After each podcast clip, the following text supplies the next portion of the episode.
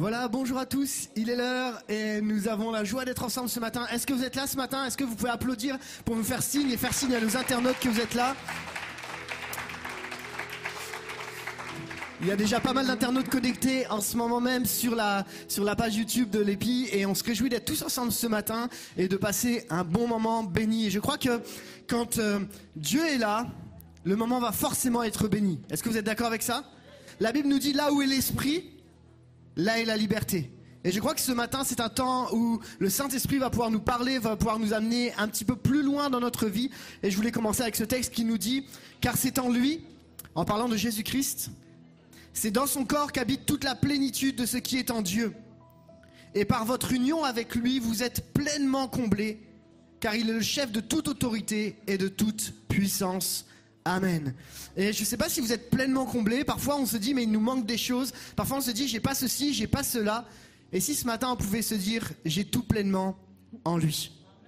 C'est lui qui est ma plénitude. C'est lui qui me remplit complètement. C'est grâce à lui et à Jésus seul qu'aujourd'hui j'ai la possibilité d'avoir tout pleinement. Et ce matin, on est venu pour une seule et unique raison. Rendre la gloire et l'honneur à Jésus-Christ. Amen. Est-ce que vous êtes d'accord avec ça? Et c'est lui que nous allons honorer ce matin, c'est lui que nous allons chanter, c'est lui que nous allons mettre au premier plan. Parce que c'est lui qui le mérite. Et il vous a comblé, il nous a comblé de toute bénédiction spirituelle dans les lieux célestes en Jésus-Christ. Amen. Je vous invite simplement peut-être à fermer les yeux. Et si vous pouvez peut-être à vous mettre debout, on va prier ensemble, on va préparer ce moment, on va préparer nos cœurs. Et on va dire, Seigneur, ce matin, je veux saisir toutes les bénédictions que tu as pour moi. Je veux préparer mon cœur à recevoir parce que tu es celui qui me comble. Parce qu'en toi, il y a tout. Est-ce qu'on peut prier dans ce sens-là? Seigneur, nous sommes devant toi avec la joie dans le cœur de savoir que en toi, nous avons tout pleinement. Peut-être certaines personnes sont venues ce matin, il leur manque des choses, ils leur disent mais j'ai pas ceci, j'ai pas la santé, j'ai pas la forme, j'ai pas le moral, il me manque des j'ai des soucis financiers, j'ai des soucis dans mon couple. Mais Seigneur, je te prie ce matin de venir combler les cœurs ce matin. Combler de ta paix, combler de ta joie, combler de ton amour. Que celui qui est fatigué soit comblé de ton repos. Que celui qui est las soit comblé de tes forces. Que celui qui est malade soit comblé de ta guérison. Que celui qui est dans la tristesse soit comblé de ta joie. Que celui qui est dans la solitude soit comblé de ta présence. Seigneur, je crois que tu es le Dieu vivant et vrai qui agit encore aujourd'hui. Et si on se réunit, c'est parce que tu agis, parce que tu es présent. Seigneur, que ton esprit vienne descendre sur chacun d'entre nous ce matin. Viens inonder nos vies, nos cœurs. Et par la louange, parce qu'on va vivre, parce qu'on va chanter. Eh bien, Seigneur, on te demande vraiment de remplir nos vies à nouveau ce matin. Merci pour ta présence au milieu de nous. Et c'est à toi que revient la gloire, c'est à toi que revient la louange, l'honneur, la puissance, la force, la sagesse, tout est en toi, Seigneur. Et on est au bénéfice de ta grâce ce matin. Alors, Seigneur, avec toute l'Église, on veut dire Amen. Amen. Sophie, c'est à toi. Voilà, bienvenue à chacun dans ce lieu. Bienvenue aussi à nos frères et sœurs qui nous suivent sur Internet. Nous voulons ensemble célébrer le nom de Jésus. Je voudrais, avant qu'on prenne le premier chant, vous lire ce texte dans Ésaïe au chapitre 12. L'Éternel est la force et le sujet de mes louanges. C'est lui qui m'a sauvé. Vous puiserez avec joie de l'eau aux sources du salut. Vous direz ce jour-là, célébrez l'Éternel, faites appel à lui, faites connaître ses actes parmi les peuples. Rappelez-vous combien son nom est grand. Chantez l'Éternel, car il a fait des choses magnifiques. Voilà, c'est ce que nous voulons faire ce matin, chanter ensemble les louanges de notre Dieu. Il est digne de louange, il est ce Dieu fort et puissant, nul n'est comparable à lui, et c'est lui que nous voulons élever ensemble. Alors je vous invite, ben, vous êtes déjà de vous, ceux qui le peuvent, et puis aussi vous chez vous, à rentrer dans cette posture vraiment de louange où nous voulons proclamer la grandeur de notre Dieu. Il est fort et puissant.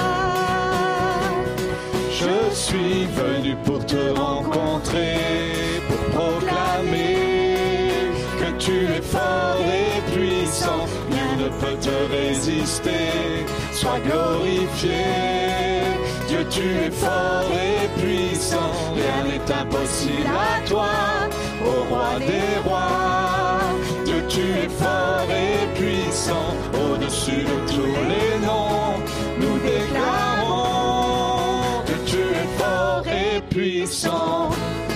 Oh.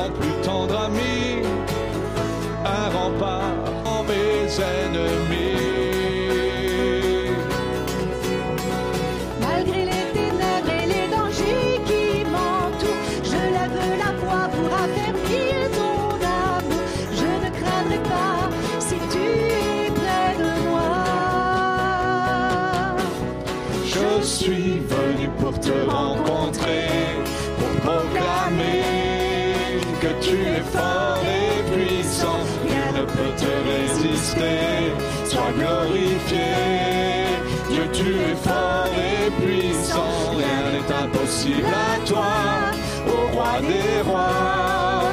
Dieu, tu es fort et puissant, au-dessus de tous les noms, nous déclarons.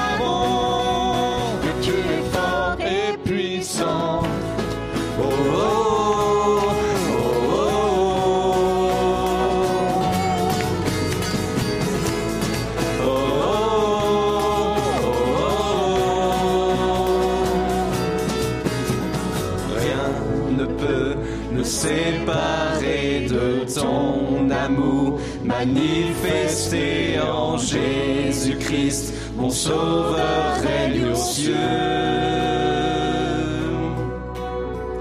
Rien ne peut me séparer de ton amour, manifesté en Jésus-Christ, mon Sauveur règne aux cieux.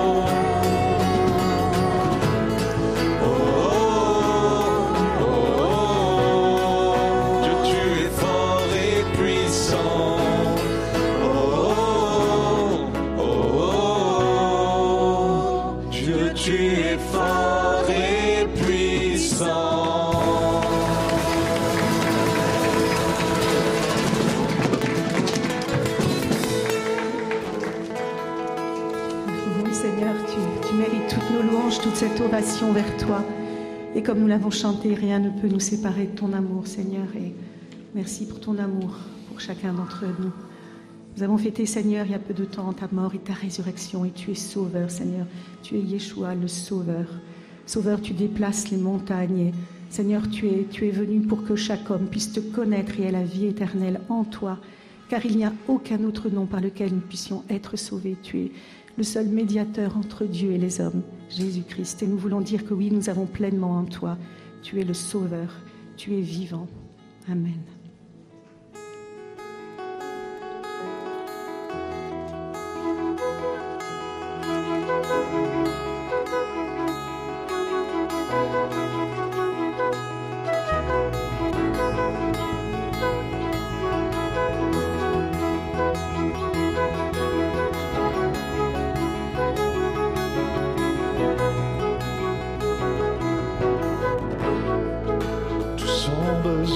D'être aimés d'un amour sans limite. Que ta grâce coule en moi. Tous ont besoin de pardon, de la bonté d'un sauveur. L'espoir des nations.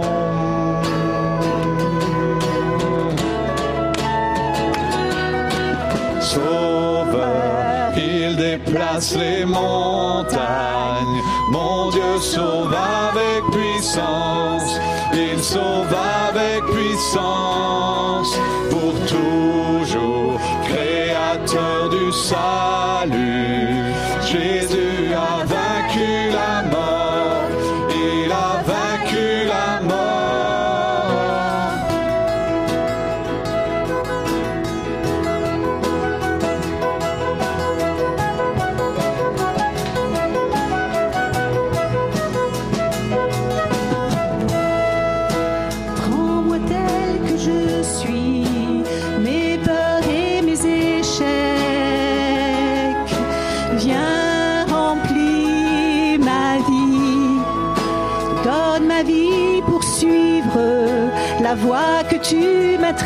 Et je me soumets.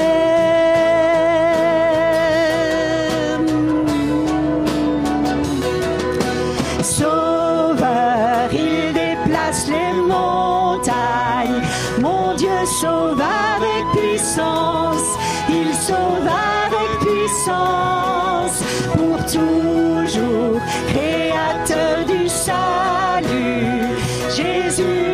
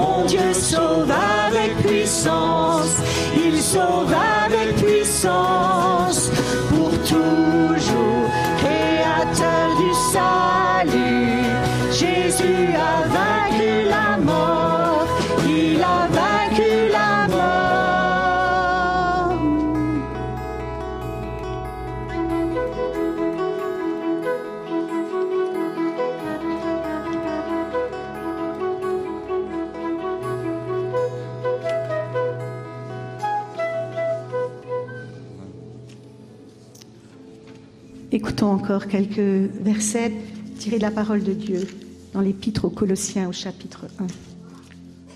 Le Fils est l'image du Dieu invisible, le premier-né de toute la création.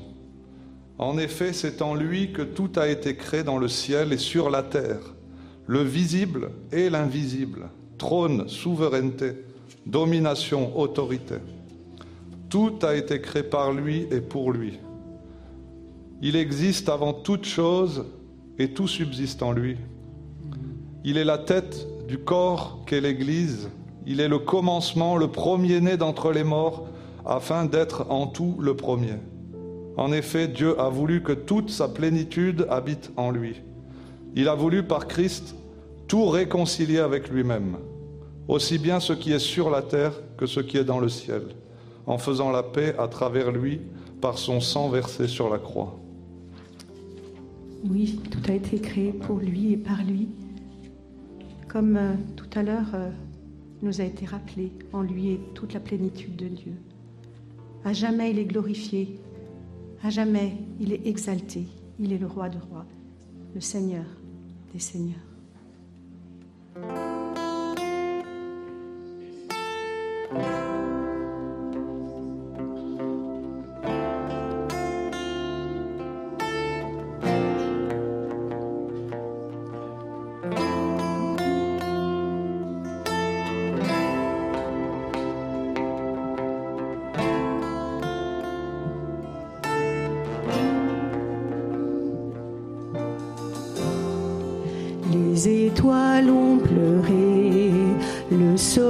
S'est voilé, car le sauveur du monde était tombé.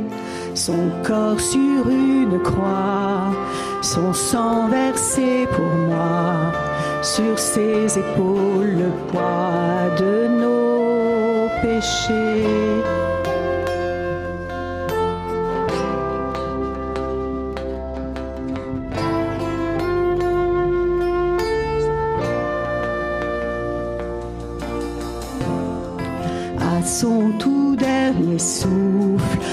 Ciel s'est détourné. Le Fils de Dieu gisait dans les ténèbres. Une guerre dans le tombeau, livrée contre la mort, pour terrasser l'enfer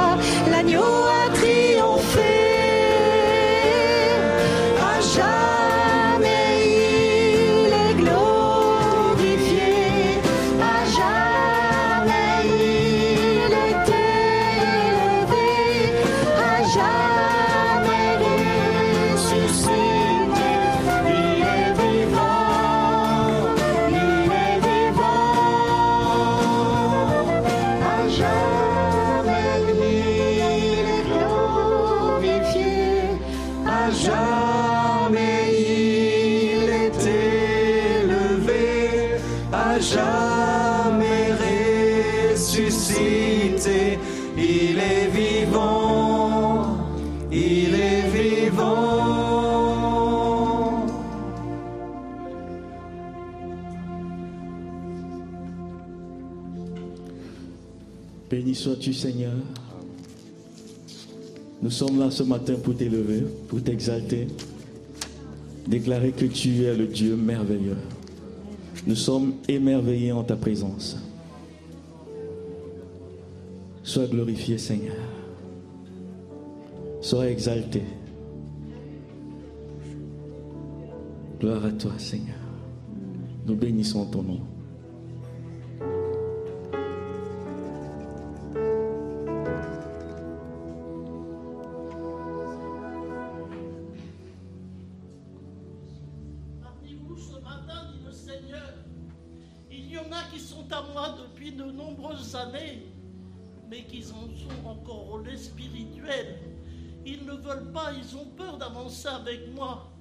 De l'apparence, dit le Seigneur. Mais moi, je vous veux à moi. Je suis un Dieu jaloux. Je ne veux pas vous partager. Je vous veux à moi. Sachez, mes enfants, les tribulations, les combats, les luttes que vous avez dans votre vie, c'est moi qui les permets, dit le Seigneur. Sachez, comme un diamantaire prend le diamant entre ses mains, il le polit, il le lave, il, il veut le- encore le brosser, le brosser encore, jusqu'à ce que toutes les facettes apparaissent belles, magnifiques, brillantes, comme un beau diamant qu'il veut entre ses doigts. Et moi, c'est comme ça que je vous veux, dit le Seigneur. N'ayez pas peur, je ne vous demanderai pas au-delà de vos forces. Je serai toujours à vos côtés pour venir vous aider, pour vous, pour vous subtiliser à Satan. Je ne veux pas vous partager, dit le Seigneur. Je suis un Dieu jaloux, je veux vous à moi. J'ai payé le prix pour vous. Alors, laissez-vous faire, laissez-vous travailler comme un diamant, dit le Seigneur, parce que je vous veux à moi, dit le Seigneur ce matin.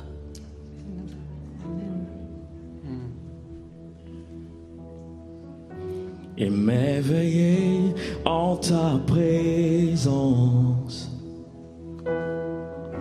Rien ne t'est impossible. Émerveillé en ta présence. Ta joie me remplit d'espérance. Émerveillé, émerveillé en ta présence. Rien, rien ne t'est impossible.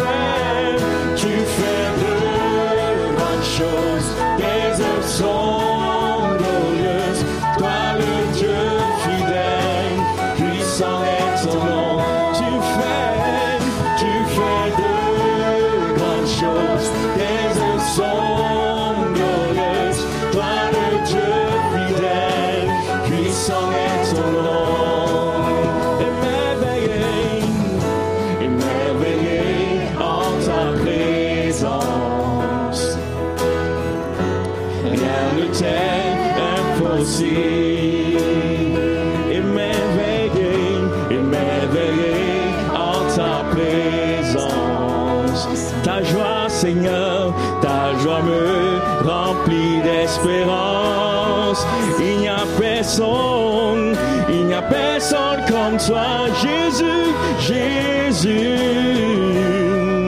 Personne n'est comme toi sur toute la terre, sur toute la terre. Il n'y a personne comme toi, Jésus, Jésus. Personne n'est comme toi, tu fais, tu fais de grandes choses. Tes œuvres sont glorieuses. Toi, le Dieu fidèle, puissant est ton nom.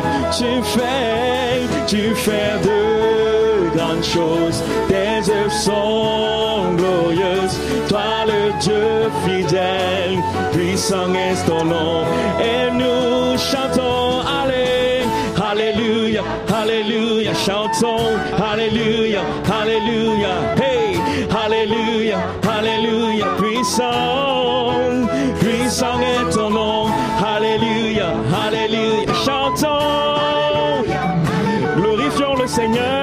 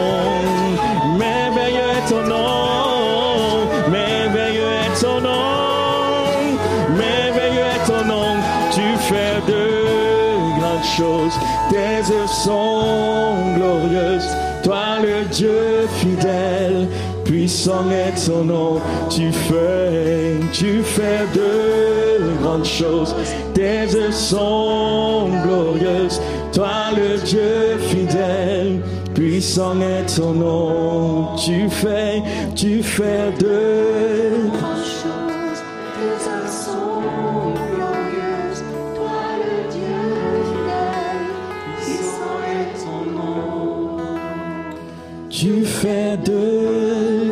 choses, tes œuvres sont glorieuses. Toi, le Dieu fidèle, puissant est ton nom. Élevons nos voix vers le Seigneur, faisons monter une louange collective. Des mots simplement, nous pouvons prier ensemble Oh, vers son trône. Élevons nos voix, il est ce Dieu merveilleux, puissant et son nom, il fait de grandes choses pour chacun d'entre nous. Sachons-le l'écouter, le reconnaître. Seigneur, je veux te louer parce que en toi nous avons la vie, le mouvement et l'être. Merci pour ta parole qui vient nous rejoindre. Là, dans nos difficultés, Seigneur, tu viens nous parler souvent avec beaucoup d'humour, beaucoup de tendresse. Jésus, tu es le Tout-Puissant, le Suffisant. El Shaddai, Seigneur, tu es celui qui, qui pourvoit à nos besoins, Seigneur. Tu es vraiment ce Dieu merveilleux et tu as un plan pour, chacun d'entre nous, Seigneur. Nous voulons te louer.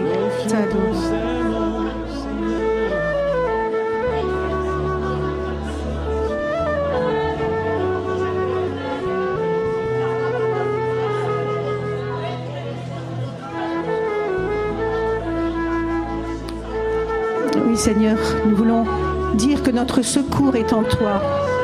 Et c'est en toi seul que nous voulons trouver. Je lève les yeux vers les montagnes d'où me viendra le secours. Et nous voulons ensemble proclamer ce chant.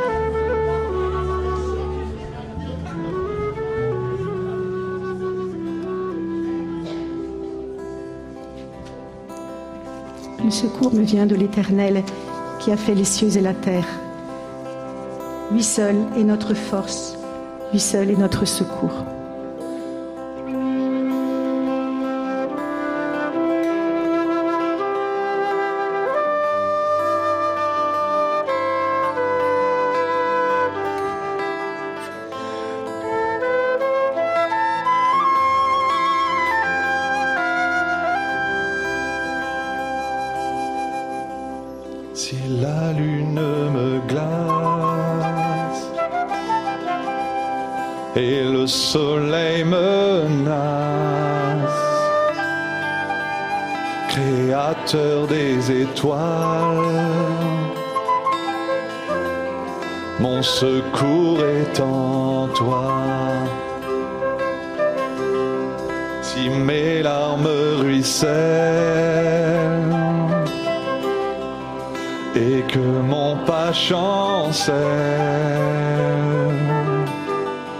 créateur de la terre,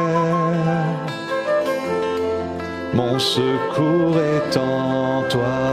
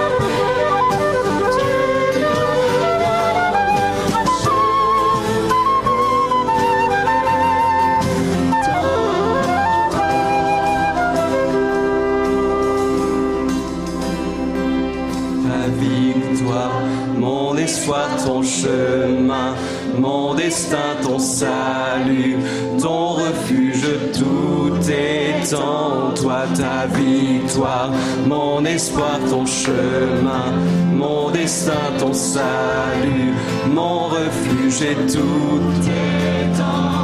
Ta victoire, mon espoir, ton chemin, mon destin, ton salut, mon refuge, tout est en toi, ta victoire, mon espoir, ton chemin, mon destin, ton salut, mon refuge, tout est en toi.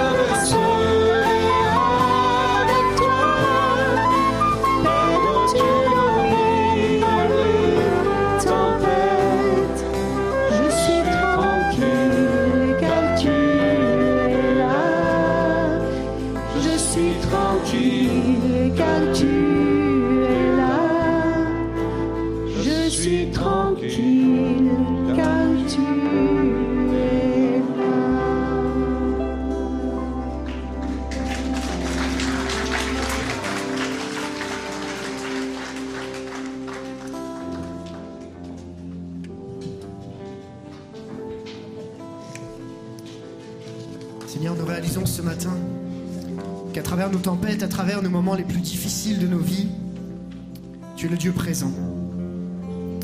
Seigneur, nous réalisons combien ta présence, combien ta personne, combien qui tu es, est pour nous un soutien et un encouragement au quotidien. Comme on l'a entendu, comme on l'a entendu, tu es tout. Et tu as tout pleinement. Et tu nous donnes, tu nous donnes ce dont on a besoin. Et encore ce matin, on peut se réjouir en ta présence de savoir que nous avons tout pleinement en Jésus-Christ. Et ainsi à nouveau placer notre foi en Christ. Seigneur, je te prie pour euh, les personnes qui sont là ce matin, qui passent peut-être par des moments compliqués, afin qu'ils puissent saisir ce matin qu'en changeant de regard et en fixant les regards sur Jésus, les choses changent. Parce que tu es le Dieu qui agit encore aujourd'hui. Seigneur, ce matin, ce culte nous ramène encore plus proche de toi. Et c'est une telle joie d'être dans ta présence. Merci Père. Merci de ta présence. Merci d'être là au milieu de nous. Merci parce que tu es vivant en nous. Et Seigneur, je te bénis de ta présence. À toi la gloire, Jésus. Amen. Amen. Dieu est vivant. Il vit en nous. Et ce qu'on chante, on le vit. Même si les océans se déchaînent, Dieu nous donne la force de les traverser. Dieu n'a pas dit qu'il retirerait les océans et les tempêtes, mais qu'il nous donnerait la force de marcher à travers. Il nous donnerait la force d'aller jour après jour et de nous équiper pour faire face aux tempêtes. Amen. Amen. Alors on tient bon ensemble. On ne lâche rien. Amen. Amen. Merci à l'équipe de louange d'être avec nous ce matin, de nous avoir conduits et de s'être laissé inspirer. Et je crois que la suite de ce culte, c'est pas encore fini. Il y a encore des choses en prévision. Et euh, avant de laisser la parole, la place à la parole de Dieu, eh bien, j'aimerais euh, vous vous partager quelques annonces. Et pour cela, je vais demander à Marie si tu veux bien nous rejoindre. Et euh, elle va nous partager une annonce.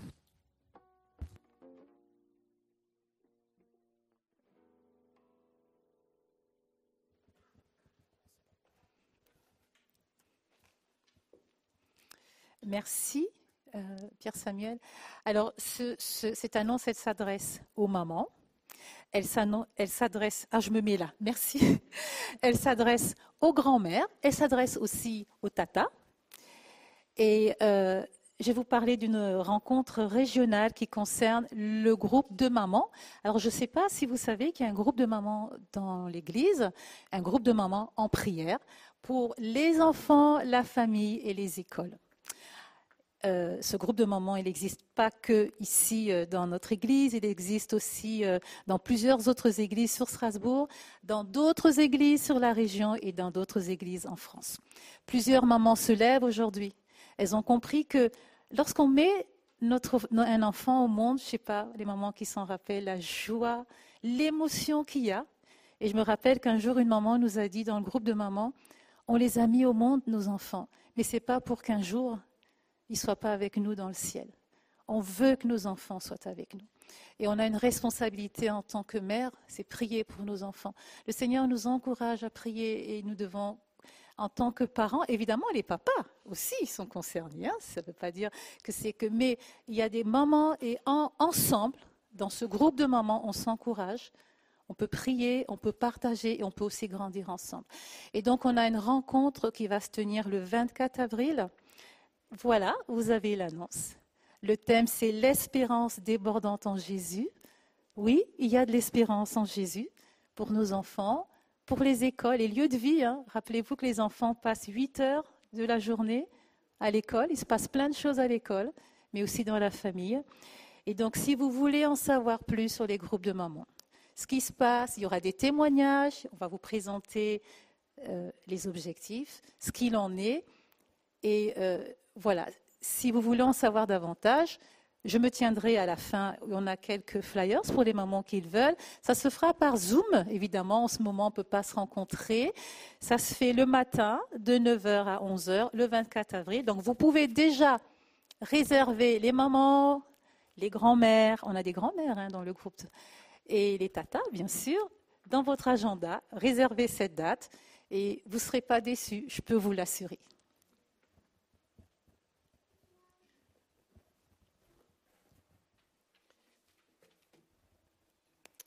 Merci Marie. Merci Marie. Voilà, c'est bon, c'est revenu. Merci Marie. Sans plus tarder, je laisse la place à Claude, si tu veux bien, qui va nous parler des maraudes. Merci. Alors bonjour.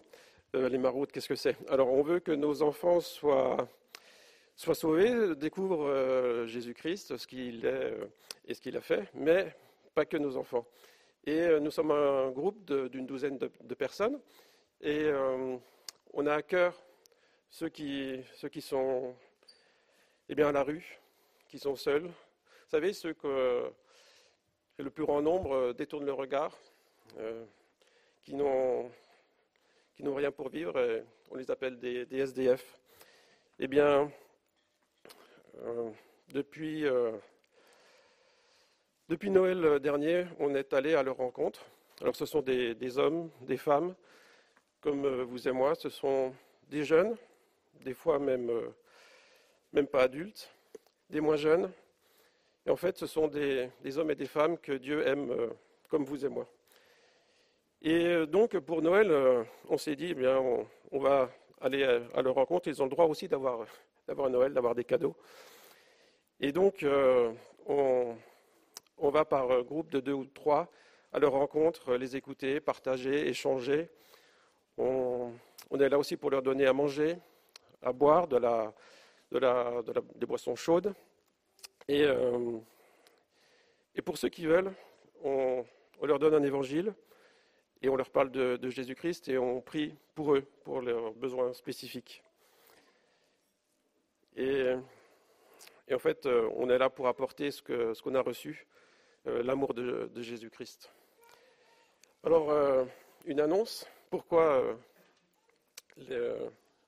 voilà. Pourquoi cette annonce? Eh bien, parce que dimanche prochain, c'est notre prochaine rencontre avec les SDF et on a besoin de vous tous. Euh, sur trois domaines. Alors le, premier, c'est la prière, c'est très important. C'est que qu'on soit guidé, que le Saint-Esprit nous, nous inspire, nous aide, nous guide, guide nos pas et qu'on aille à la rencontre des personnes qui en ont besoin, qui, recherchent Jésus-Christ. Donc, euh, on compte sur vous pour prier avec nous, pour nous. Deuxièmement, pour euh, de la nourriture. Alors, on leur donne à manger, donc euh, des, fruits, du fromage, euh, des gâteaux. On a même euh, eu un couple qui nous a préparé des, petites barquettes avec haricots, riz, du bœuf. C'était excellent. Ils ont vraiment apprécié et ils se reconnaîtront. Merci encore à eux. Des produits d'hygiène de première nécessité, donc du savon, du dentifrice, du gel douche, du shampoing, des brosses à dents, etc. des masques aussi, on nous demande des masques. donc si vous avez bah, quelque chose à, donner, ben, c'est le bienvenu. Et enfin, troisièmement, si vous voulez participer, donc c'est dimanche prochain, de 14h à 17h, euh, dans les rues de, Strasbourg. Vous serez les, bienvenus. On vous accueillera chaleureusement. Et donc, pour toute euh, information, détail, eh bien, vous pouvez envoyer un mail à, Marie, marie.tsanga.gmail.com et elle fera un plaisir de, vous répondre. Merci, merci pour les, SDF. Euh, j'ai bien aimé le, deuxième chant, le début. Tous ont besoin euh, d'être aimés. Et je crois que Jésus est avec eux et les aime, les plus démunis, les malheureux, ceux qui souffrent, ceux qui sont seuls. Eh bien, je crois qu'il est avec eux. C'est aussi notre joie de pouvoir communiquer l'amour de Christ à ces personnes-là. Merci.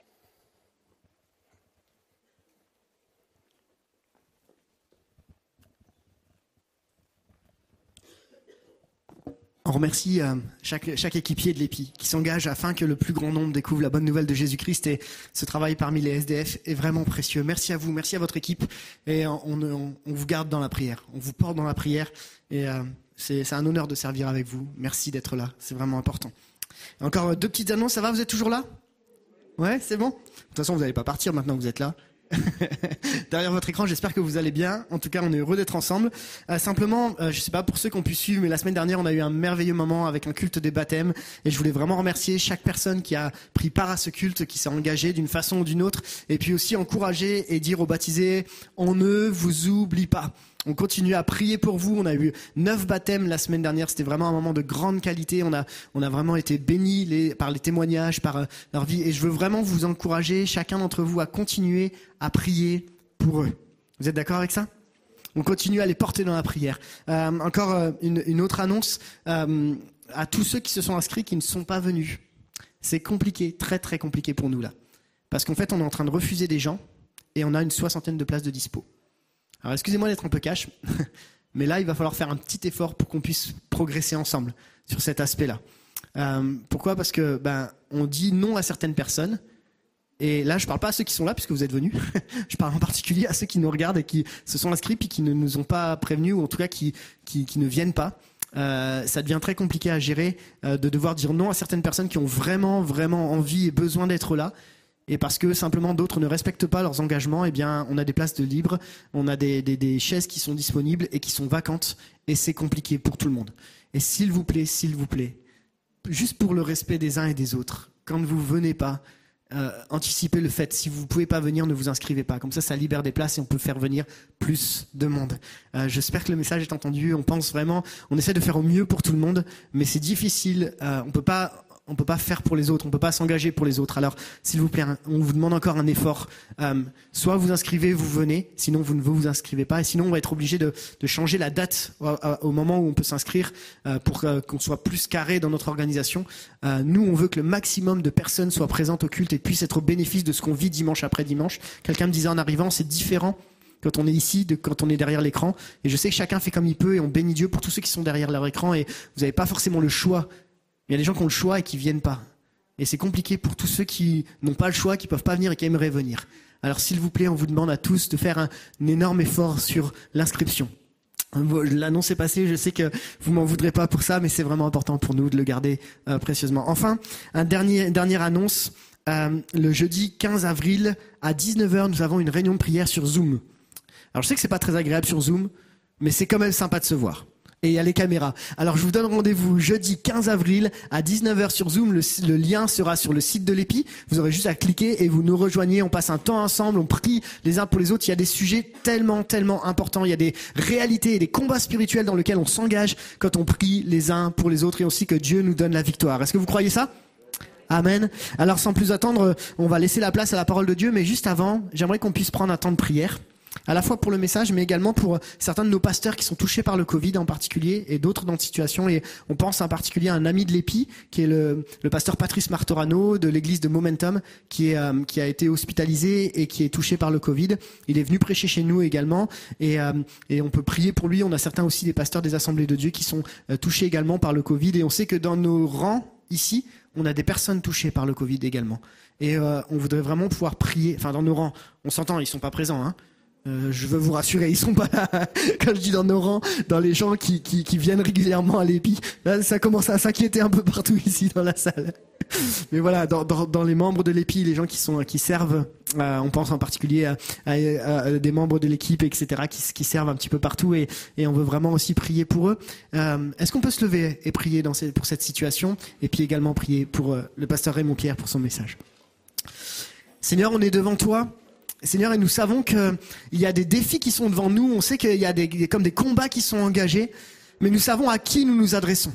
Nous adressons non, non, pas à un Dieu qui est, qui est limité, non pas à un Dieu qui est, qui est faible, mais au Dieu qu'on a chanté qui est fort et puissant, qui a encore la capacité de guérir aujourd'hui, de sauver aujourd'hui. Et Seigneur, nous te demandons une grâce particulière pour le pasteur Patrice Martorano. On te demande de le bénir encore, de le relever complètement. Seigneur, on te demande de l'entourer de sa grâce. On pense aussi aux membres de l'Église qui sont touchés par la Covid. Seigneur, on te demande vraiment que tu viennes les entourer, les renouveler complètement, corps, âme et esprit. On veut penser à d'autres pasteurs des assemblées de Dieu de notre mouvement qui sont encore touchés. Seigneur, nous croyons que tu es le Dieu qui agit aujourd'hui encore. Seigneur, nous croyons que la prière du juste a une grande efficacité et quand on s'unit ensemble pour la prière, eh bien, il y a des choses qui changent. Il y a des murailles qui tombent. Il y a des, il y a des choses qui sont déplacées. Seigneur, nous croyons que ce matin, eh bien, la maladie peut s'arrêter parce que tu es le Dieu qui agit encore aujourd'hui. Nous plaçons notre foi en Jésus-Christ, dans celui qui a tout pleinement. On l'a chanté, mais on veut le vivre également. Merci, Père éternel. On te prie pour RP ce matin, pour la prédication de la parole, que tu puisses le conduire,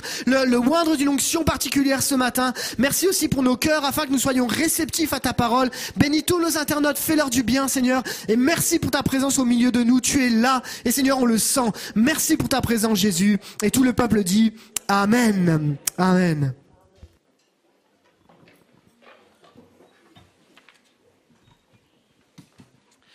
Voilà, bonjour à tous. Ce matin, on a chanté dans pas mal de chants la puissance de Dieu. Mais peut-être qu'il y a quelqu'un ce matin au milieu de nous qui se dit, mais moi, cette puissance-là, je ne la vois pas dans ma vie. Je ne vois pas la puissance, je ne vois pas les interventions, je ne vois pas Dieu se manifester. Et le titre que Dieu m'a donné à cœur pour aujourd'hui, c'est Quand Dieu agit en coulisses. Voilà le message que j'ai reçu à cœur de vous partager. On traverse depuis une année une période qui ne semble pas faire de sens. Il n'y a pas de sens à ce qu'on vit. C'est difficile de se projeter, c'est difficile de faire des plans pour nos vies, tant la Covid a bouleversé nos différents agendas. Et au travers de cela, il y a plusieurs questions qui peuvent émerger dans nos cœurs. Quand est-ce que nous allons sortir de tout ça? On en a marre, c'est long. Quand est-ce qu'on va en sortir? Et dans quel état on va en sortir? Mais on peut également se demander, mais où est Dieu et que fait-il? Est-ce que tu es parti en vacances là-haut? Il y a des questions comme ça qu'on peut se poser. Peut-on faire réellement confiance à Dieu alors qu'on ne voit aucune amélioration avec nos yeux? Et alors que je réfléchissais à toutes ces questions, Dieu a, a mis sur mon cœur le livre d'Esther. Et c'est celui c'est ce qu'on va traiter ce matin. Dans ce message, on va voir comment, au travers d'une succession d'éléments improbables ou de coïncidences ou de hasards, Esther va devenir la reine de l'Empire perse afin de sauver son peuple d'un génocide orchestré par un descendant d'un ennemi ancien du peuple juif. On verra que même si rien ne nous frappe aux yeux, Dieu est à l'œuvre dans le cours de l'histoire pour accomplir ses plans dans nos vies individuelles, mais aussi à l'échelle de l'humanité. Einstein disait, le hasard, c'est la forme que prend Dieu pour passer incognito. L'Empire perse a succédé à celui des Assyriens et celui des Babyloniens. On rappelle que le royaume d'Israël, donc la partie nord, est tombé en 722 avant Jésus-Christ. Et en 586 avant Jésus-Christ, c'est Jérusalem et le royaume de Juda, la partie sud, qui est tombé. Cela à cause de la désobéissance du peuple par rapport à son alliance avec l'Éternel. Dès lors, les Juifs étaient en captivité et les Perses ou les Médo-Perses étaient les derniers arrivants dans ce pays que nous appelons aujourd'hui l'Iran. Les Perses étaient plus cléments et ont permis aux Juifs de rentrer en terre d'Israël. Et notre histoire, elle s'insère euh, entre l'époque du premier retour de captivité à Jérusalem conduit par Zorobabel et Josué sous le règne de Cyrus et la période de Néhémie qui a exercé son activité sous le règne du successeur direct de Xerxès, Artaxerxès Ier. Le livre d'Esther nous montre que certains juifs ont préféré la prospérité en Perse plutôt que les vicissitudes du petit reste qui retourna sous la direction de Zorobabel à Jérusalem. Dans ce livre d'Esther, jamais le nom de Dieu n'est mentionné. On n'y voit pas de louange, on n'y voit pas d'adoration du peuple. Les exilés ne semblent pas se soucier de Dieu, et pourtant nous allons le voir. Ce dernier veille sur eux et va les préserver du danger. Voilà le contexte de notre histoire. Le premier point ce matin que je veux soulever avec vous. Dieu se sert de nos mauvais choix pour accomplir ses plans. Dieu se sert de nos mauvais choix pour accomplir ses plans. On commence la lecture. Esther 1, versets 1 à 4. C'était à l'époque d'Assuérus, de cet Assuérus qui régnait sur 127 provinces depuis l'Inde jusqu'en Éthiopie. Le roi Assuérus siégeait à ce moment-là à Suse, la capitale. La troisième année de son règne, il organisa un banquet pour tous ses princes et ses serviteurs. Les responsables militaires des Perses et des Mèdes, les nobles et les chefs des provinces furent réunis devant lui. Il étala la glorieuse richesse de son royaume et l'éclatante splendeur de sa grandeur. Cela dura 180 jours. Donc, suite à cette histoire, euh, il offrit à toute la population un banquet qui dura sept jours. Et ça, c'est au verset 10 et 12, on y va. Esther 1, 10 à 12. Le septième jour, placé dans de joyeuses dispositions, par le vin, le roi Assuérus ordonna à Meumam, Bizta, Arbona, Bicta, Abacta, Zétar et Carcasse, ne donnez pas ces prénoms à vos enfants, les sept eunuques qui étaient à son service, de faire venir devant lui la reine Vashti, coiffée de la couronne royale pour montrer sa beauté au peuple et aux princes. En effet, c'était une belle femme. Cependant, la reine Vashti refusa de venir quand les eunuques lui transmirent le message du roi. Le roi s'en montra très fâché et en nourrit une ardente colère. Voilà comment débute le livre d'Esther. Monsieur le roi est ivre et monsieur le roi décide qu'il veut étaler la beauté de sa femme comme un objet public. Il se sert de l'autre pour obtenir l'approbation, pour plaire aux gens. Ce dernier cherche son bien-être dans le regard des autres. Il faut que je montre aux autres combien je suis puissant et combien je suis grand. Mais comme madame refuse, monsieur n'est pas content. Il est vexé dans son orgueil. Et alors il va chercher des conseils auprès des sages et des, princes pour régler ce problème. Et il y a un des conseillers qui va lui dire, qui va l'inciter à destituer Vashti et la bannir de sa présence. Il va soulever que l'attitude de la reine va permettre aux autres femmes de tous les royaumes de s'émanciper, de mépriser et de rejeter l'autorité de leur mari. Ce qui sera approuvé par les autres conseillers et par le roi qui va appliquer cette directive. J'ai envie de vous dire une chose ce matin, tu ne peux pas avoir d'autorité si tu ne respectes pas l'autre. Tu ne peux pas avoir d'autorité si tu ne respectes pas l'autre. On voit ici que ce que l'orgueil est capable de faire, de nous faire faire. Cette reine est destituée à cause de la folie de son mari. Voilà ce que le péché, voilà ce que le mal nous conduit à faire. Afin de contenter notre ego, nous pouvons parfois prendre des décisions stupides dont les conséquences sont désastreuses pour nous et pour nos proches. Et plutôt que de s'excuser auprès de son épouse, ce dernier reste prisonnier de son orgueil et de son amour propre blessé. Mes amis, combien de blessures on peut infliger à l'autre à cause de notre orgueil? C'est vrai dans le couple, mais c'est vrai dans les relations d'amitié. L'ego, ça pourrit tout. Plutôt que des fois juste de faire le pas, d'aller demander pardon, dire j'aurais pas dû dire ça, j'aurais pas dû agir comme ça. L'ego nous fait faire plein de mauvaises choses, et notamment dans les couples. Alors, c'est ainsi qu'ils vont lancer un concours de beauté pour remplacer la reine déchue. Alors, si Dieu ne valide pas cette attitude, il va utiliser ces circonstances pour conduire notre héroïne à entrer en scène pour un plan qui la dépasse. Peut-être il y a quelqu'un ce matin au milieu de nous qui n'a pas été désiré. Peut-être que tu penses que ta vie, c'est le fruit d'un accident de parcours peut-être de tes parents. Sache que si tu n'as pas été voulu par tes parents, tu as été voulu par Dieu. Dieu prend en compte les erreurs humaines pour accomplir son plan. Dieu prend en compte les erreurs humaines pour accomplir sa volonté. Deuxième point ce matin que je veux soulever avec vous, c'est sois sans peur. Dieu est à l'heure et il incline les cœurs. Sois sans peur, Dieu est à l'heure et il incline les cœurs. Après ce concours de beauté qui a été lancé pour trouver une nouvelle reine, on lit dans Esther 2, 2 à 4, que le roi désigne dans toutes les provinces de son royaume des inspecteurs chargés de rassembler toutes les jeunes filles vierges et belles à Suse, la capitale, dans le harem, sous l'autorité d'Égaï, l'eunuque du roi, responsable des femmes. Il leur fournira les produits cosmétiques nécessaires. Et la jeune fille qui plaira au roi deviendra reine à la place de Vashti.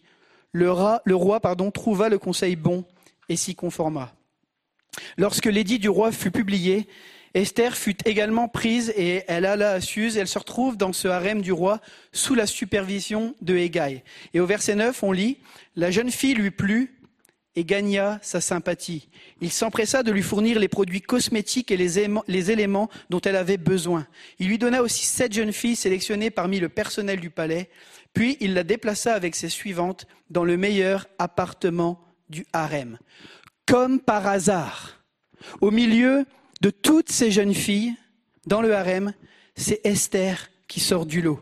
Elle, cette jeune fille juive orpheline, devient la préférée de cet homme qui va alors tout mettre en œuvre pour que le roi la choisisse. Pendant douze mois, cette dernière a pu prendre soin d'elle sous la surveillance de son cousin Mardoché. Et pendant ce laps de temps, plusieurs filles sont passées devant le roi, mais celle qui lui plut, c'est Esther. Esther 2.17 nous dit, le roi préféra Esther à toutes les autres femmes. Elle gagna ses faveurs et sa sympathie plus que toutes les autres jeunes filles.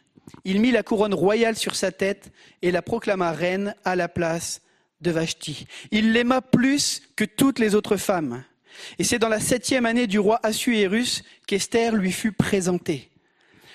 Dieu donne ce qu'il ordonne. Ce passage nous montre que lorsque Dieu conduit les choses, il aplanit les sentiers devant nous. Rien ne peut s'opposer à ses desseins. Et j'ai envie de dire ce matin, même le Covid ne peut pas s'opposer au dessein de salut de Jésus-Christ. Amen. Comme Esther a pu se préparer pour cet événement, pour cette rencontre avec le roi, nous avons également besoin, nous, de nous préparer pour les situations que nous avons à affronter.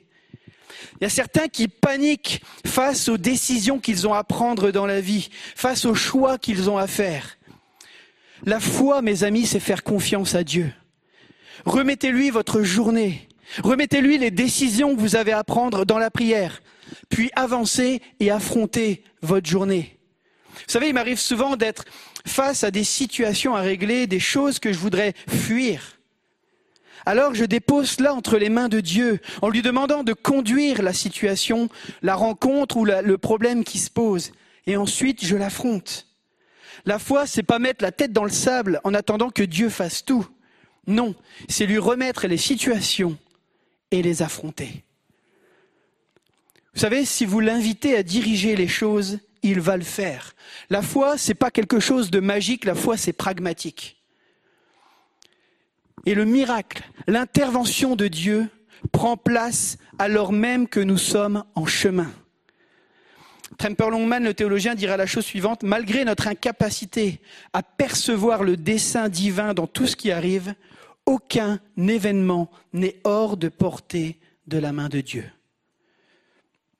Troisième point ce matin, c'est que tu n'es pas là, tu n'en es pas là où tu es par hasard. Esther 2, 19 à 23. La deuxième fois qu'on rassembla des jeunes filles, Mardoché était assis à la porte du roi. Esther n'avait toujours pas révélé ni sa famille ni son origine, car Mardoché le lui avait interdit. Et elle respectait ses ordres comme lorsqu'elle était sous sa tutelle. À ce moment-là, Mardoché était donc assis à la porte du roi. Bigtan et Teresh, deux eunuques du roi, qui avaient la garde de l'entrée, eurent un mouvement d'irritation et cherchèrent à porter la main contre le roi Assuérus. Mardoché en fut informé, le révéla à la reine Esther, qui parla de sa part au roi. L'information fut vérifiée et confirmée, de sorte que les deux eunuques furent pendus à une potence. Tout cela fut enregistré par écrit dans les annales en présence du roi. Alors pour la petite histoire, pour les amateurs de péplum, Assuérus, c'est le roi Xerxès dans le film 300. Est-ce qu'il y a des gens qui ont déjà vu les 300 Ok ben, Le roi méchant en Perse, c'est lui. Euh, le fait qu'Esther, on revient au message, le fait qu'Esther se retrouve reine, permet à son cousin de se retrouver avec un poste important au palais royal. C'est le sens de l'expression être assis à la porte du roi. Mais là encore, par la plus grande des hasards, par la plus grande des coïncidences, Mardoché apprend la conspiration, il entend parler de cette conspiration de ces deux employés du roi qui cherchent à le tuer. Alors il avise l'épouse du roi qui permet au complot d'être déjoué. Ce n'est pas anodin que Mardoché et Esther se retrouvent à cet endroit de l'histoire. Ce n'est pas anodin. Parfois, on peut avoir l'impression que euh, euh, ce que nous vivons ou ce que nous traversons n'a pas de sens. Pourtant, ces choses sont déterminantes pour notre avenir. On se dit, mais, ça ne fait pas de sens que je suis en train de traverser. Pourquoi, Seigneur, tu permets que je vive ça? Et il n'y a pas de logique à ces choses. Pourtant, ça nous construit pour l'avenir que Dieu a prévu pour nous. Ne rejetons pas le présent et ce que nous avons à traverser, parce que ça contribue à nous construire, même si on ne comprend pas les tenants et les aboutissants. Dieu est au contrôle et il sait ce qu'il fait avec nos vies. Notre Dieu est bon et il nous conduit. Amen. Merci pour le Amen là-bas. Il était, il était puissant. À ce moment de l'histoire, il y a un complot qui est déjoué, mais Esther et Mardoché ne savent pas l'importance que ce qui vient de se passer là va être décisif pour l'avenir du peuple juif derrière. Je vous ai déjà partagé comment, avec mon épouse, nous sommes passés il y a une petite dizaine d'années par un temps de tempête, temps difficile où il n'y avait plus d'espoir pour notre couple. Et sur le moment, quand on traversait le truc, on disait mais ça fait pas de sens de vivre ça. On a donné notre vie à Jésus, on aime Jésus tous les deux, et pourtant ça ne matche pas. Ça n'avait pas de sens à ce moment-là. Pourquoi traversions-nous tout ça alors que nous étions chrétiens? Même si la faute, c'était bien la nôtre, ce n'était pas celle de Dieu. Mais aujourd'hui, après avoir laissé Jésus nous guérir, en mettant le doigt sur les choses qui n'allaient pas et que nous devions changer dans nos vies, nous le savons aujourd'hui. Dieu a utilisé nos échecs du passé pour aider d'autres couples aujourd'hui dans leur situation présente. Nos échecs du passé servent, si on veut bien en tirer les bonnes conséquences, pour changer le futur. Dieu se sert de nos échecs pour accomplir son plan. Si on décide d'y travailler, bien sûr, pas de se dire, ben voilà, j'ai fait ça, puis je continue comme ça. Non, Dieu nous appelle toujours un changement, mais ton passé peut servir pour changer le présent et le futur de quelqu'un. Quelqu'un devrait dire Amen ce matin. Ensuite, la foi, c'est le quatrième point, n'exclut pas l'opposition. Esther 3, versets 1 et 2. Après ces événements, le roi Assuérus accorda plus d'importance et de pouvoir à Aman, fils d'Amédata l'Agagite. Il lui donna une position supérieure à celle de tous les princes de son entourage. Tous les serviteurs du roi qui se tenaient à la porte du roi pliaient le genou et se prosternaient devant Aman, car cela correspondait aux ordres du roi à son sujet. Mardoché, cependant, ne pliait pas le genou et ne se prosternait pas. Quelque temps après, voilà, il y a cet homme, Aman, qui arrive, qui devint euh, l'homme le plus puissant après le roi. Ce dernier était le fils d'Amadeta l'Agagite. Et sur ordre du roi, les gens devaient, euh, quand ils passaient, se prosterner.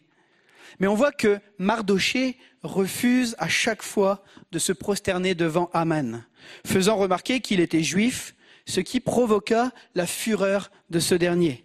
Le théologien John MacArthur commente ce passage en expliquant que la fureur d'Aman révèle l'existence de comportements violemment antisémites à Suse, ce qui peut expliquer la réticence de Mardoché à révéler son arrière-plan ethnique, et c'est pour ça qu'il dit aussi à Esther, ne dis pas que tu es juive. De plus, on, l'a vu dans le texte, et peut-être vous ne faites pas attention, mais on nous dit que Aman est un descendant d'Agag.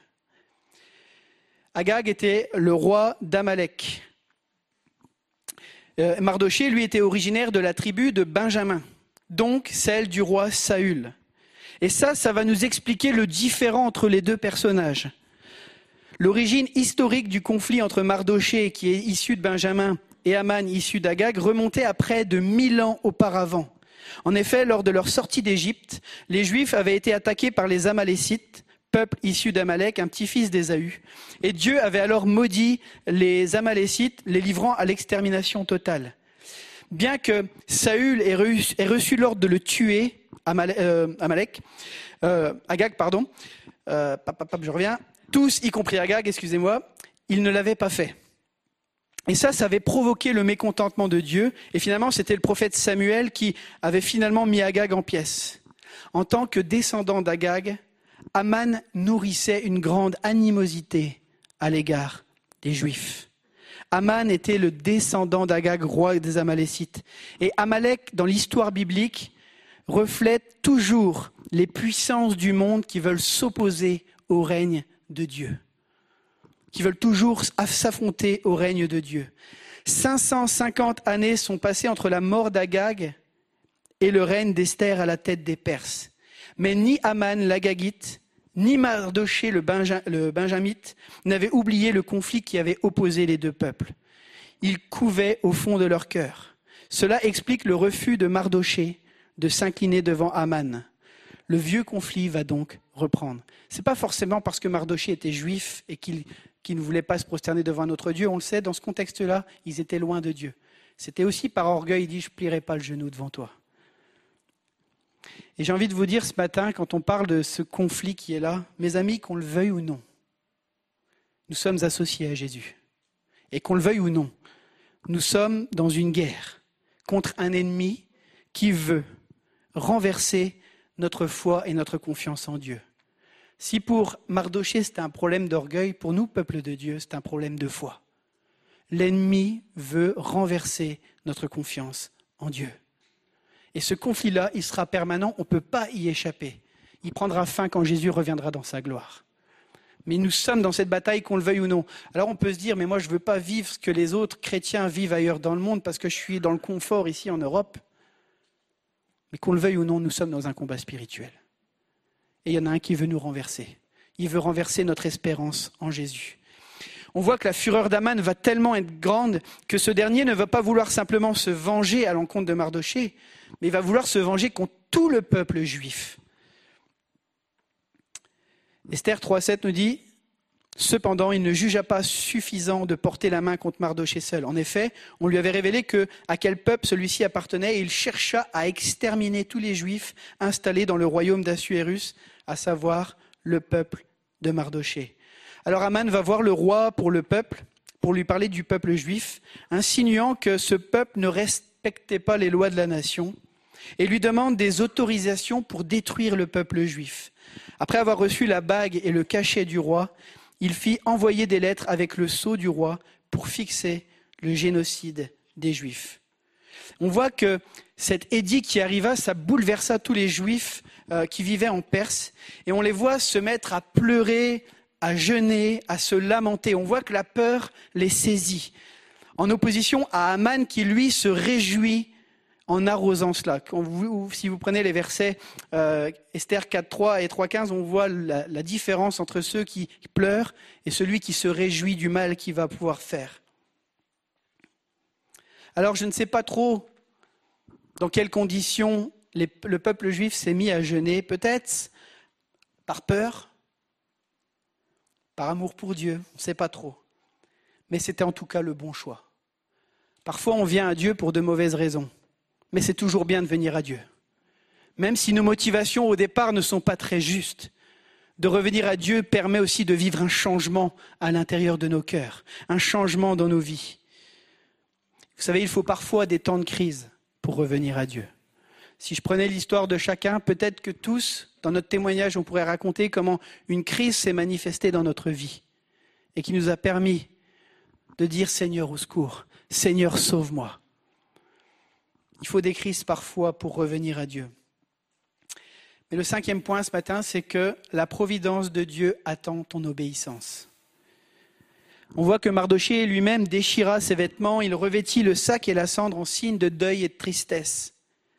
Esther, elle apprit que Mardoché n'était pas bien par l'intermédiaire de ses servantes, et elle envoya l'un de ses serviteurs vers Mardoché pour savoir ce qui se passait. Et Mardoché expliqua la situation au serviteur et lui remit une copie de l'édit du roi qui validait la destruction du peuple juif. Mardoché ordonnait également à Esther d'aller auprès du roi pour implorer sa faveur pour les juifs.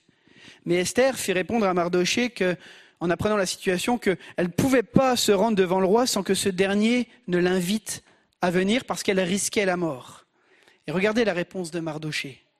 Esther 4, versets 13 à 14. Mardoché lui fit répondre Ne t'imagine pas que ta position au palais te permettra d'être sauvé, au contraire de tous les Juifs. En effet, si tu gardes le silence maintenant, le secours et la délivrance surgiront d'autre part pour les Juifs, tandis que ta famille et toi vous mourrez. Qui sait Peut-être est-ce pour une circonstance telle que celle-ci que tu es parvenu à la royauté. Mardoché fit expliquer à Esther que même son statut de reine ne lui ferait pas échapper à ce génocide et que c'est certainement pour cette situation précise que Dieu a conduit Esther à devenir la reine de Perse afin de pouvoir sauver son peuple. Dieu ne dépend pas de nous pour agir, il n'a pas besoin de nous, mais il désire que nous soyons partie prenante avec lui de son plan de sauvetage. J'ai envie de dire, nous avons notre part à jouer. Nous avons notre part à jouer. Esther n'a pas été placée à la tête de ce royaume pour son petit confort personnel, mais pour le bien de plusieurs. On ne vient pas à Christ, mes amis, pour le confort personnel. On vient à Christ pour être libéré de notre péché. Et on vient à Christ pour être des témoins de ce Jésus qui sauve des vies encore aujourd'hui. On n'a pas été sauvé pour notre confort. On a été sauvé pour servir le roi des rois. Servir celui qui sauve des vies et qui veut nous utiliser pour le faire. On a notre part à jouer. Notre existence nous dépasse, mes amis. Notre existence nous dépasse. Même si en ce moment on a l'impression de se lever, de manger, de télétravailler, de remanger et d'aller se coucher. Notre existence nous dépasse. Nous avons été créés pour un plan bien plus grand. Dieu ne nous a pas créés pour notre petit plaisir égoïste, mais pour que nous soyons acteurs avec lui dans sa mission de salut pour le plus grand nombre. Je me réjouis pour ce que Claude nous a partagé avec ce travail aussi auprès des SDF. Je me réjouis pour ce que Marie nous a partagé avec ces mamans qui se tiennent sur leurs genoux et qui implorent Dieu pour que Dieu touche leur famille, sauve leurs enfants, se manifeste dans leur vie. Nous avons été sauvés pour servir. Servez pour sauver, pour, pour être une main de bénédiction pour ce monde en souffrance. C'est notre appel. Nous sommes appelés à incarner le message de Christ par nos attitudes et nos actions. Ne démissionne pas de ton appel à être la voix, les mains et les pieds de Jésus en action. C'est pas parce que tu ne vois pas Dieu agir que tu dois démissionner de ton appel à être les pieds et les mains de Jésus en action. Dieu fait encore la différence aujourd'hui. Dieu veut sauver notre génération encore aujourd'hui. Vous savez, il y a un adversaire bien plus grand qu'Aman qui a décidé de détruire le corps de Christ en le persécutant dans certains endroits, mais en le gavant de toutes sortes de choses afin de le détourner de sa mission principale.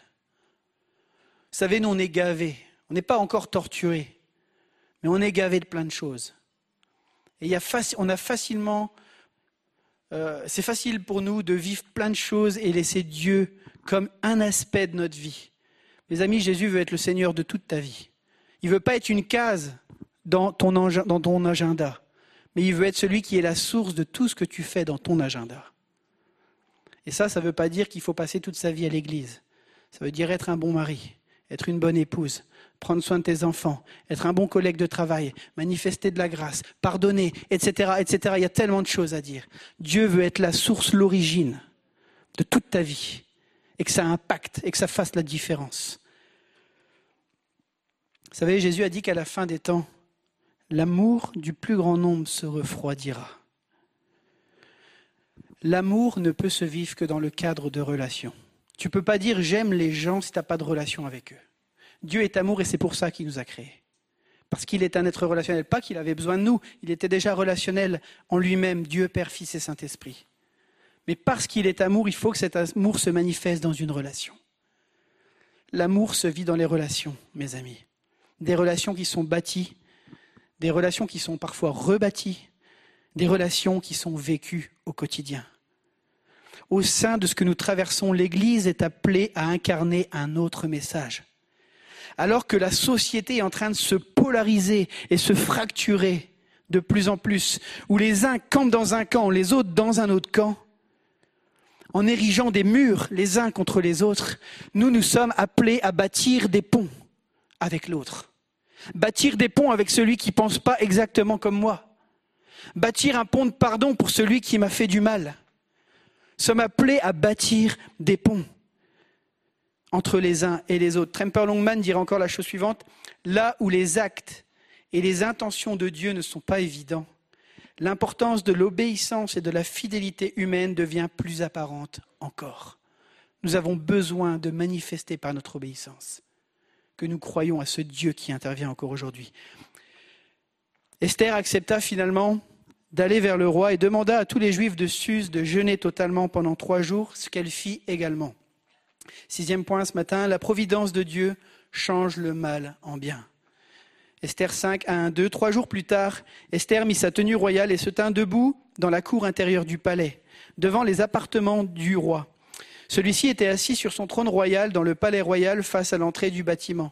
Lorsqu'il vit la reine Esther debout dans la cour, elle gagna sa faveur et lui rendit le sceptre en or qu'il tenait. Esther s'approcha et toucha le bout du sceptre. Après ces trois jours de jeûne, le roi vit se présenter Esther devant lui, qui trouva grâce à ses yeux. Dieu incline le cœur favorablement même des rois. Elle trouva grâce à ses yeux. Il lui tendit le sceptre, ce qui était la seule façon pour quelqu'un d'éviter la mort lorsqu'il se tenait dans la cour du roi, sans y être invité. Le roi demanda à Esther, mais qu'est-ce que tu veux? Qu'est-ce que tu souhaites? Et cette dernière invita le roi et Aman à venir à deux banquets qu'elle organiserait, et c'est seulement au deuxième banquet qu'elle ferait la requête, qu'elle exposerait au roi sa requête. On apprend qu'à la sortie de ce banquet, Aman était tout joyeux car il croyait qu'il avait les grâces du roi et de la reine. Alors il rentra chez lui, croisant la route de Mardoché qui à nouveau ne se prosterne pas devant lui. Il fait inviter ses amis, ses femmes, où il vanta aussi ses richesses, le pouvoir que le roi lui avait donné, et du fait qu'il était le seul à être invité en compagnie du roi et de la reine. Et il déclara que tout ça n'avait aucun prix à ses yeux, tant que Mardoché le juif serait en vie. Sa femme et ses amis firent ériger un poteau dans leur cour pour pendre Mardoché. Mes amis, l'ennemi fait toujours une œuvre qui le trompe. L'ennemi fait toujours une œuvre qui le trompe. Il aime jubiler devant nous et nous faire croire qu'il a gagné. Mais mes amis, c'est Dieu qui triomphe à la fin. Comme on le dit dans le milieu du foot, un match n'est jamais terminé tant que l'arbitre n'a pas sifflé. Alors que chacun était chez soi, nous voyons que, comme par hasard, le roi ne trouve pas le sommeil. Il ne trouve pas le sommeil cette nuit-là, et il lut les chroniques de l'histoire, et comme par hasard, il tombe sur l'histoire où Mardoché avait déjoué le complot contre le roi, avant qu'Esther lui révèle c'est quoi le problème. Le roi est déjà en train de lire ce qui est en train de se passer comme par hasard. C'est quand même fou une insomnie qui tombe comme ça. Et, ce livre-là, il y a peut-être autre chose à lire des fois quand on va pas bien que de lire les chroniques de ce qui s'est passé. Il y a... En tout cas, il lit cette, cette affaire-là. Et il voit comment Mardoché a déjoué le complot contre lui. Et il interroge même ses, serviteurs pour savoir, mais est-ce qu'on a récompensé cet homme pour son geste? Et finalement, il n'avait pas été récompensé, comme par hasard. Alors qu'Aman venait vers le roi pour lui demander l'autorisation de pendre Mardoché, le roi, lui, demandera de rendre les honneurs à Mardoché selon la description euh, d'Aman pour honorer un homme. Aman avait dit ce qu'il fallait faire pour honorer un homme. Ben, c'est pour Mardoché qu'il va le faire. Aman rendre les honneurs à Mardoché, revêtu du manteau royal, de la couronne royale sur le cheval royal, en le promenant dans la ville. Satan fait une œuvre qui le trompe. La Bible nous dit dans le Nouveau Testament que Jésus a dépouillé les autorités et qu'il les a livrées publiquement en spectacle par le triomphe. Amen. Vous savez le triomphe, ce que c'est chez les Romains? Le triomphe, c'était que l'empereur entrait avec un cortège et les prisonniers étaient livrés en spectacle. C'est ce que Jésus fait avec Satan, mes amis. Il triomphe de Satan. C'est lui qui est perdant à la fin de l'histoire. Lui qui était plein de son orgueil, fier de son complot, il est en train de tomber dans son propre piège. Aman rentra chez lui, raconta ce qui s'était passé à ses proches. Le lendemain, il se rendit avec le roi au second festin organisé par Esther. C'est là qu'Esther révéla qu'elle était juive et que selon le décret qu'Aman avait publié, tout le peuple allait mourir. Alors le roi sortit plein de colère, et Aman peut-être se jeta aux pieds d'Esther pour lui supplier de faire grâce. Et le texte nous dit, à son retour du jardin du palais, Esther 7, versets 8 à 10, en pénétrant dans la salle du banquet, le roi le trouva affalé contre le siège occupé par Esther. Et il dit, ira-t-il jusqu'à violer la reine en ma présence dans le palais? Dès que cette parole fut sortie de la bouche du roi, on recouvrit le visage d'Aman. Arbona, l'un des eunuques, dit alors devant le roi, il y a une potence préparée par Aman à l'intention de Mardoché, celui qui avait parlé pour le bien du roi. Elle est dressée dans la maison d'Aman, elle fait 25 mètres de haut. Le roi ordonna, pendez-y donc Aman. Ainsi on pendit Aman à la potence qu'il avait préparée pour Mardoché, et la colère du roi s'apaisa le piège de l'ennemi est retombé sur lui. Là, il voulait livrer le peuple, il voulait livrer Mardoché en tant que représentant du peuple. C'est lui qui tombe dans ce piège. Aveuglé par sa colère, Assuérus a mal interprété euh, l'attitude d'Aman et il crut que ce dernier voulait s'attaquer à Esther. Et c'est comme ça qu'il fait pendre Aman. Soulignant l'ironie divine de la mort d'Aman, le pasteur André Boulagnon, peut-être certains l'ont connu dans les assemblées de Dieu il y a longtemps, il a écrit la chose suivante, aveuglé par la haine et la poursuite de sa propre élévation, Aman prépare à son insu l'élévation de Mardoché et sa propre humiliation. Il fait dresser la potence pour Mardoché, mais c'est lui qui y sera pendu. Là encore, un hasard et une coïncidence. La potence qu'il avait préparée, en fait, elle était pour lui. Esther obtint du roi toute la maison d'Aman, mais supplia le roi d'écrire un édit pour révoquer celui d'Aman. Malheureusement, la révocation, était impossible, étant donné le caractère irrévocable des édits royaux. La seule possibilité de contrecarrer un décret, celui de tuer tous les juifs, était d'en publier un autre. Le roi donna sa bague, celle qu'il avait confiée à Aman, à Mardoché. Ce dernier dicta au secrétaire du roi un texte permettant à tous les juifs de se défendre pour la date du génocide fixé et de tuer tous ceux qui voudraient les attaquer. Mardoché prit donc la place d'Aman auprès du roi et des fêtes furent célébrées parmi le peuple à la réception du nouvel édit. Lorsque le jour du génocide arriva, les Juifs triomphèrent de leurs ennemis et les dix fils d'Aman furent égorgés. Ce jour-là, Esther demanda au roi que les dix dépouilles des fils d'Aman soient pendues et exposées au public. La défaite de l'ennemi, mes amis, elle est exposée. La Bible nous dit que Jésus est le grand vainqueur. Notre ennemi est exposé. Sa défaite, elle est déclarée. Sa défaite, elle est effective parce que Jésus a vaincu en donnant sa vie et en ressuscitant le troisième jour. Amen. C'est ainsi que nous voyons comment Esther, jeune fille juive, accéda au trône de l'empire le plus puissant du monde de l'époque pour déjouer un génocide organisé contre son peuple. Mes amis, même si Esther s'est retrouvée en position de sauveur d'Israël sans vraiment le vouloir, nous avons un sauveur volontaire, nous, Jésus-Christ, qui est venu sur terre pour nous sauver et pour couper la tête de Satan, qui jubilait croyant pouvoir nous anéantir de notre foi en Christ. Notre foi, si elle tient bon, mes amis, c'est par la grâce de Dieu. La grâce de Dieu qui l'investit dans chacune de nos vies. Alors relevons la tête ce matin, et c'est vraiment ce que j'avais à cœur pour nous dans cette saison particulière. Relevons la tête. Le silence de Dieu ne signifie pas son absence. C'est l'Église Momentum qui a, mis ça sur son Facebook cette semaine. Le silence de Dieu ne signifie pas son absence, mais j'ai rajouté par notre confiance en lui, nous obtiendrons la délivrance. Par notre confiance en lui, nous obtiendrons la délivrance. Je vais inviter l'équipe à s'approcher alors qu'on conclut. Nous n'avons peut-être pas l'impression de voir Dieu à l'œuvre lorsque nous regardons à la tournure des événements que nous vivons. Pourtant, Dieu agit dans les coulisses. Grâce à une providence mystérieuse et insondable, le peuple de l'Alliance a échappé de manière inattendue à son sort cruel. De manière parfois imperceptible, Dieu conduit l'histoire. La Bible nous révèle dans l'Apocalypse que Dieu est le grand vainqueur de l'histoire. Et notre histoire individuelle s'inscrit dans cette histoire plus grande. Notre adversaire cherche à nous faire croire que notre foi est vaine et que Dieu est vaincu. Pourtant, comme Aman, c'est son sort. Rappelez tes erreurs du passé, mais toi, rappelle-lui son avenir.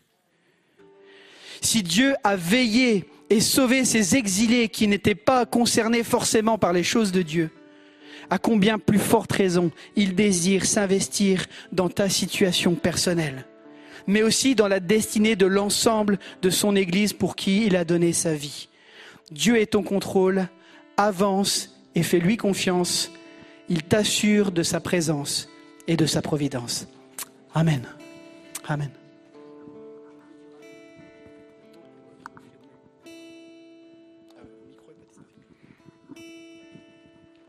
Je voudrais juste euh, rappeler euh, quelque chose qui s'est passé en 1945, 45-46, lorsque l'Allemagne nazie était sur les, genoux. Euh, donc à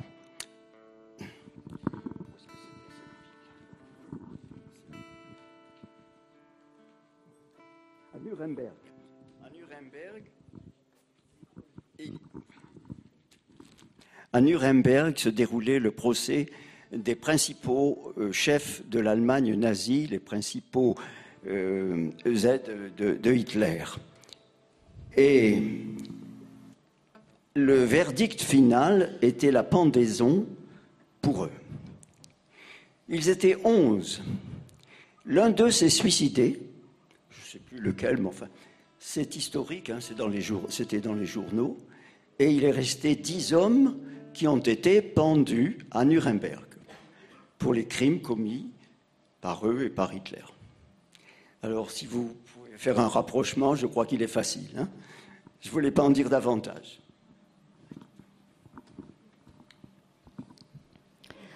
Voilà, je vous invite à, vous lever pour proclamer ce, dernier chant. On peut même se chanter les uns aux autres. Je crois que c'est important. Il dit que Dieu est capable de faire infiniment au-delà de ce que nous pensons et ce que nous imaginons, et que sa parole s'accomplit, car il est le Dieu fidèle et le Dieu puissant. On a vraiment été encouragés tout au long de ce culte à, lever nos regards vers lui, à savoir qu'il agit. Parfois, on le voit agir tout de suite, parfois, ça met plus de temps, mais Dieu est au contrôle. Et je vous invite à le chanter dans la foi et aussi comme une bénédiction qu'on peut se chanter les uns les autres. Infiniment, abondamment, bien au-delà de tout ce que tu demandes au travers de la puissance qui agit